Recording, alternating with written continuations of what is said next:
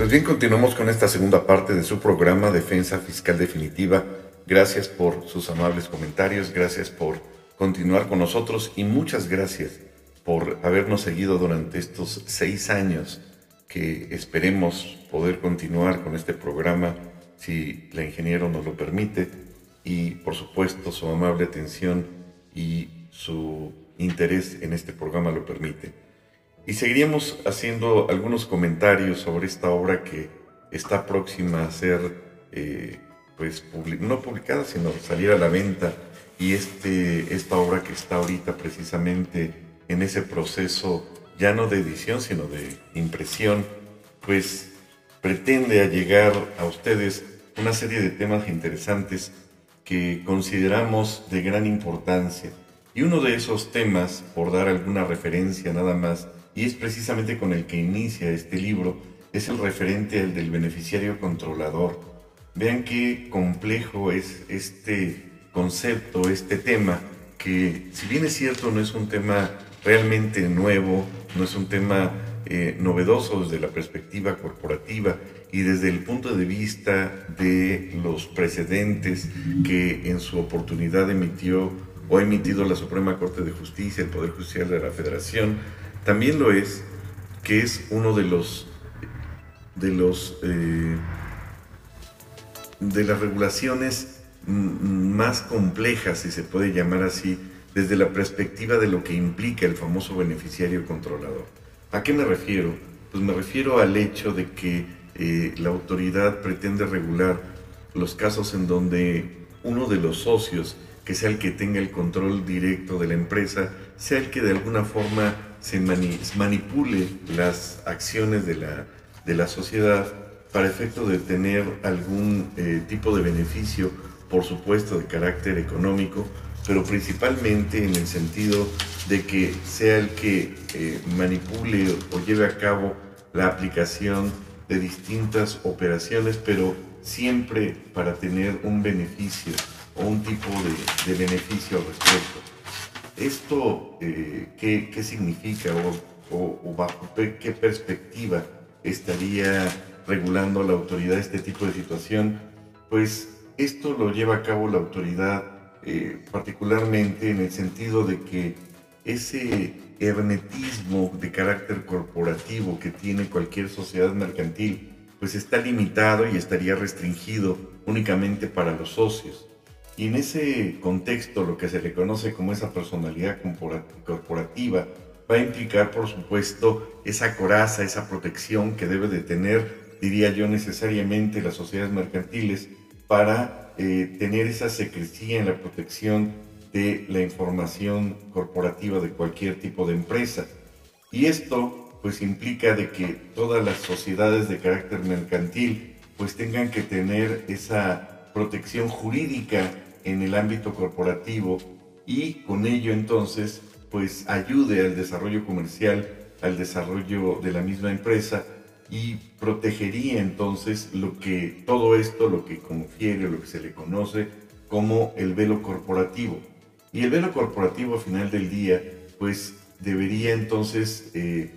pretender proteger de alguna forma, forma esos elementos, esa información sustancial, propiedad por supuesto de la sociedad, eh, esa información de carácter privilegiada que tiene la sociedad para efecto de que no cualquier tercero pueda tener acceso de eh, esa información, partiendo de la premisa de la buena fe de eh, la información de la, de la corporación.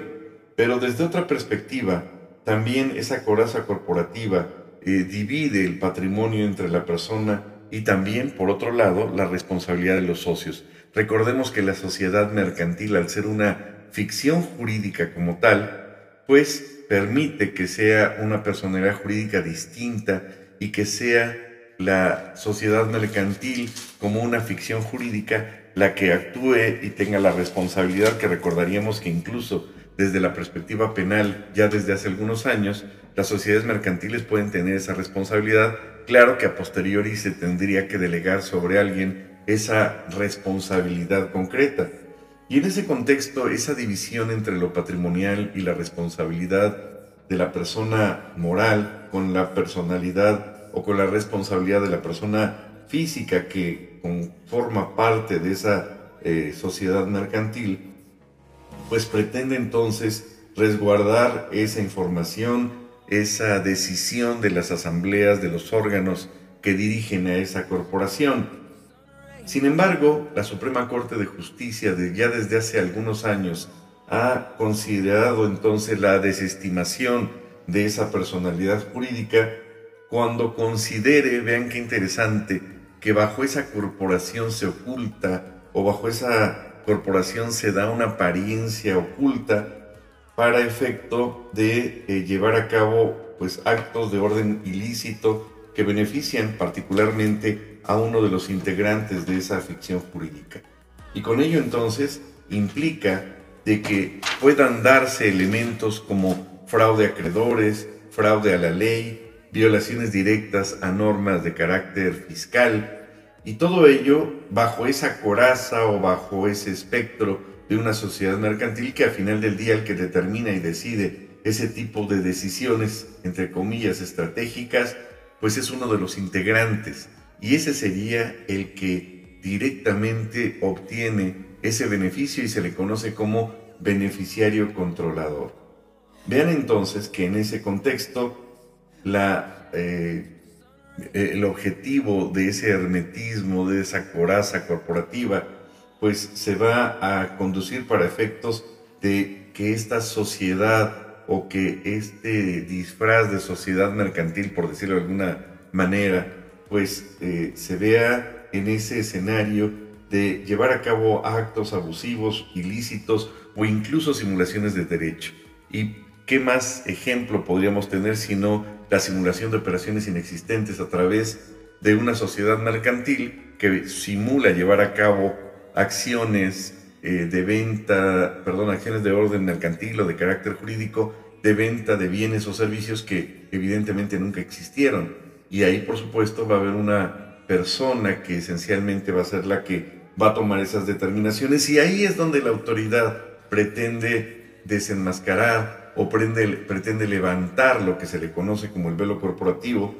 y que si bien es cierto es una garantía legal, es una premisa sustancial característica de las sociedades mercantiles en cuanto a su hermetismo societario, también lo es que ese hermetismo se podría develar, eh, sí, pues sí, develar o develarse en los casos en los que la ley determine efectivamente ese tipo de escenarios que hemos eh, comentado y que se darán, por supuesto, a la luz de ese tipo de eh, situaciones irregulares. Y es ahí entonces que la autoridad fiscal ha considerado y ya ha plasmado en ordenamiento legal, en el Código Fiscal, pues la necesidad de que los particulares que directamente o indirectamente tengan esa responsabilidad con esa eh, relación directa con el beneficiario controlador le envíen o le remitan, le remitan esa información a las autoridades fiscales para que ella pueda advertir quizá anticipadamente si es un tercero el que está llevando a cabo esa serie de movimientos a través de, ese velo corporativo.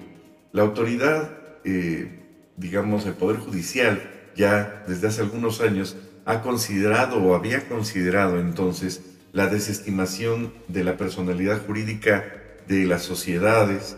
siempre que eh, se advirtiera a priori, no a posteriori, como parece que eh, lo está manejando la autoridad fiscal, el descubrimiento entonces de lo que podría interpretarse como una apariencia oculta.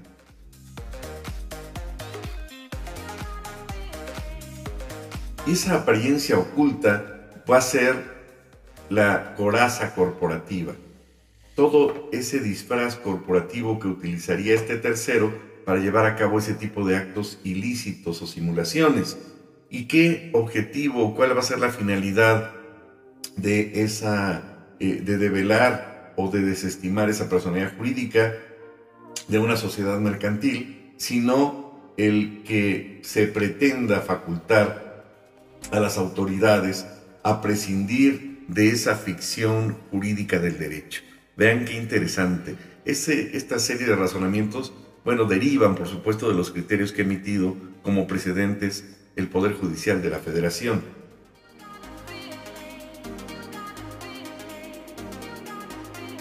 Así entonces, cuando una persona jurídica es una pantalla nada más de protección únicamente para aquellas personas o para aquellos sujetos que lleven a cabo actos de orden ilícito en contra de la sociedad, incluyendo el fraude a la ley, o que derive en forma directa, tajante, en el perjuicio a acreedores, pues eh, esa sería, digamos, la mejor justificación o legitimación para que se advierta que el control efectivo entonces para llevar a cabo esa ilicitud de los actos sea o se efectúe o se lleve a cabo a través de uno de los integrantes de esa persona moral. Y este va a ser el que va a imponer esencialmente desde una perspectiva dominante ese tipo de actuaciones, de decisiones, para efecto de que se demuestre o se acredite entonces ese presunto control abusivo de parte de las decisiones de la persona moral. Y estas decisiones pues va a implicar o van a estar disfrazadas, valga la expresión, de una presunta voluntad societaria.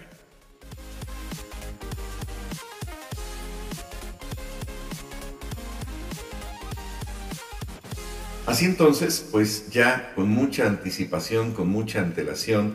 el Poder Judicial de la Federación pues nos da esos elementos que podríamos señalar o anticipar en considerar que son los que tomó en consideración entonces el legislador para efecto de buscar, de advertir, de pretender encontrar una evidencia para que esas eh, decisiones estratégicas de las personas morales haya sido influenciada o determinada esencialmente por este famoso beneficiario controlador, que a final del día va a ser el que va a tener, por supuesto, la titularidad de la mayoría del capital social y va a ser el que va a decidir mayoritariamente o va a llevar a cabo mayoritariamente la toma de las decisiones de la sociedad. Va a ser ese disfraz o esa pantalla, como dice el Poder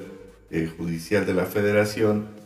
eh, la forma bajo la cual actúa a través de esa personalidad jurídica que va a llevar a cabo, por supuesto, abusos de derecho y que también podría implicar fraude a la ley, violación de normas de carácter fiscal y, por supuesto, el efecto inmediato y directo que sería el fraude a acreedores. Y esto sería entonces lo único que podría entonces justificar o legitimar el levantamiento del famoso velo corporativo y, por supuesto, con las implicaciones jurídicas que esto conlleva o que esto traería. Pero un punto interesante es que la forma a través de la cual la autoridad ha regulado esta, eh, o ha pretendido regular más bien eh, este tipo de, situaciones en el artículo 32b ter, pues es precisamente el tratar de ampliar lo más posible eh, ese concepto para efecto de que terceros le envíen esa información vía buzón tributario a la autoridad para que advierta esto, pueda identificar, encontrar, localizar dónde están, en qué parte están esos famosos beneficiarios controladores para efecto de que pues puedan eh, advertir la comisión de ilícitos en pocas palabras. Y pues aquí entonces rompe con ese criterio del Poder Judicial de la Federación de que sea la autoridad la que, una vez que haya advertido la comisión de ilícitos, se proceda legalmente en contra de ese tercero. Aquí la autoridad lo hace a la inversa. Parecería que a través de este artículo le delega esa responsabilidad entonces a los notarios, a los corredores públicos o incluso a cualquier otra persona que directa o indirectamente haya intervenido en la formación, en la celebración de los contratos o incluso de los actos jurídicos que puedan dar lugar a la constitución de esas sociedades eh, mercantiles o personas jurídicas o incluso de fideicomisos o señala ya de una forma quizá desesperada al legislador o de cualquier otra figura jurídica. Ya ni siquiera se preocupa en dar un listado de los posibles escenarios jurídicos, sino cualquier figura jurídica. Así entonces, las entidades financieras y quienes integren el sistema financiero, pues con la finalidad de eh, que cumplan con los requisitos que también establece la ley del impuesto sobre la renta, pues tendrán que eh, remitir ese tipo de información al Servicio de Administración Tributaria. Hasta ahí suena muy loable, suena muy interesante y pareciera que tiene mucho sentido lo que dice el legislador.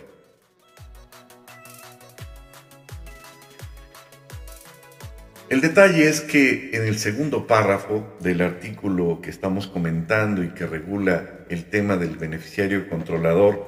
nos pone en una situación interesante en el sentido de que pues esta información concerniente al beneficiario controlador formará parte, diría yo, indudablemente,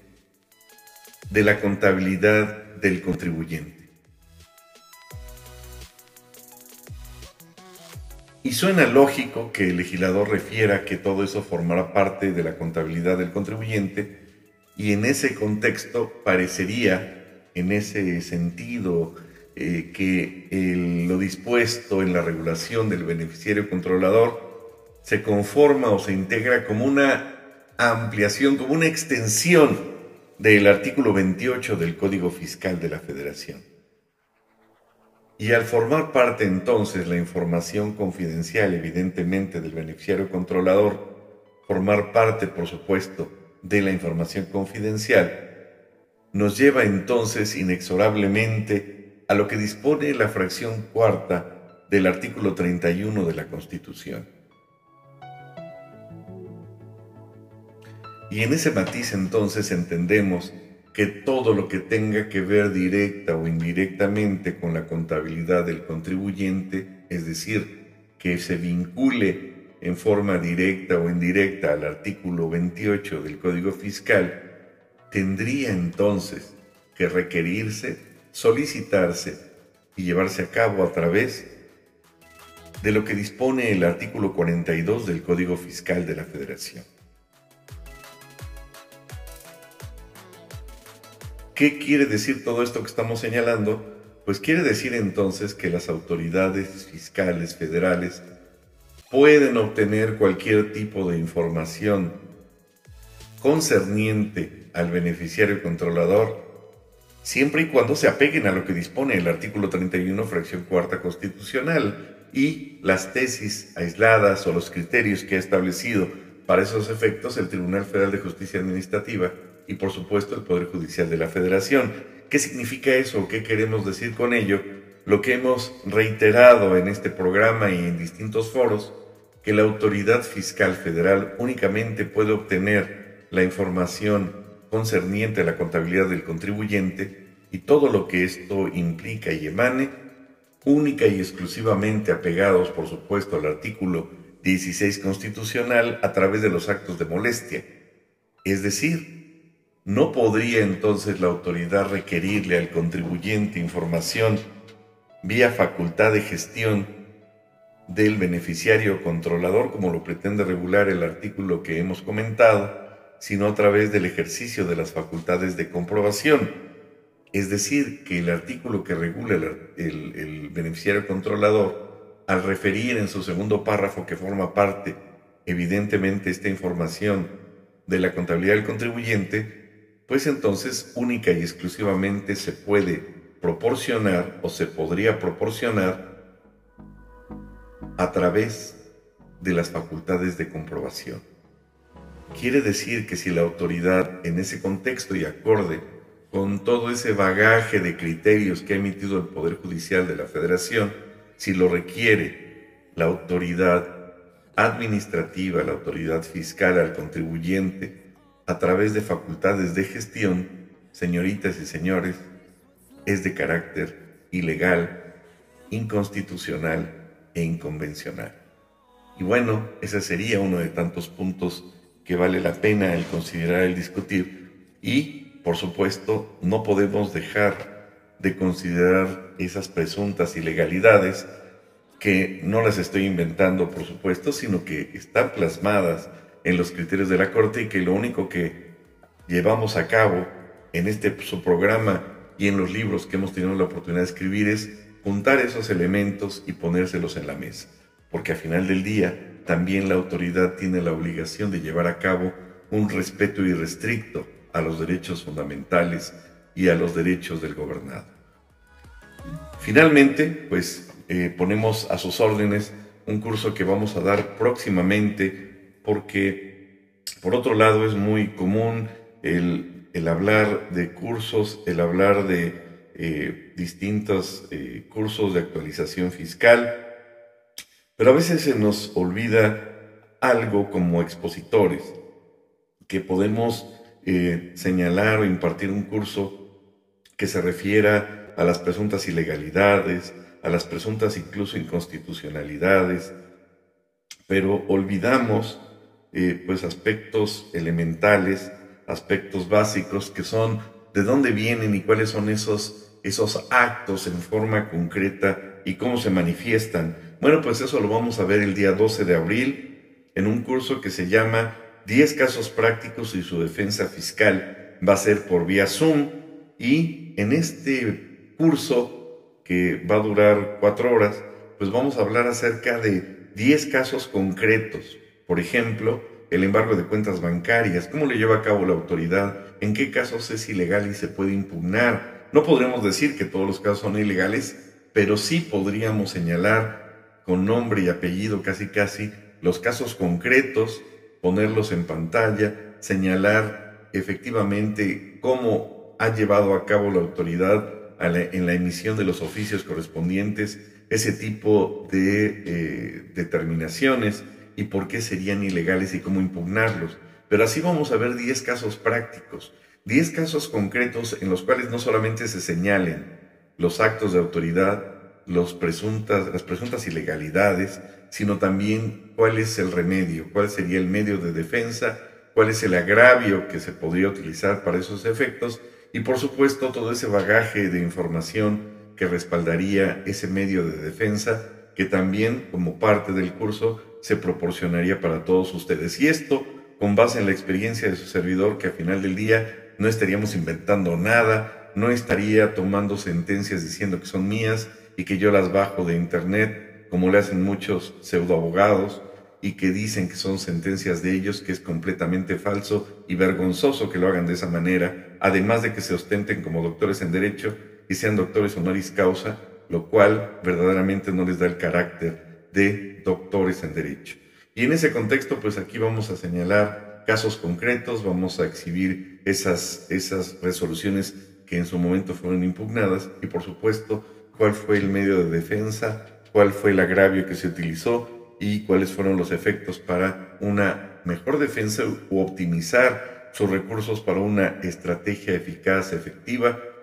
que deriva todo esto de su programa Defensa Fiscal Definitiva. Gracias por su tiempo, gracias por escucharnos, gracias por estar presentes nuevamente, como siempre lo hemos comentado. Y bueno, pues quedamos como siempre a sus órdenes en este programa defensa fiscal definitiva que siempre ha sido diseñado para ustedes directamente. Y antes de despedirnos, señalaríamos pues que eh, esta información respecto del temario y alguna duda que ustedes puedan tener al respecto del curso que acabamos de señalar, pues la pueden requerir esa información o se pueden inscribir al teléfono 222 63 36 650 222 63 36 650. Muchas gracias por el favor de, de su atención y nos escuchamos en la siguiente emisión de este su programa. Su programa Defensa Fiscal Definitiva. Cuídense mucho y seguimos a sus órdenes, eh, esperando que sigan muchos años más para poder compartir el conocimiento y la experiencia profesional en la defensa fiscal, eficaz, definitiva, en este su programa de su servidor Raúl López Villa. Cuídense mucho y que tengan una excelente semana.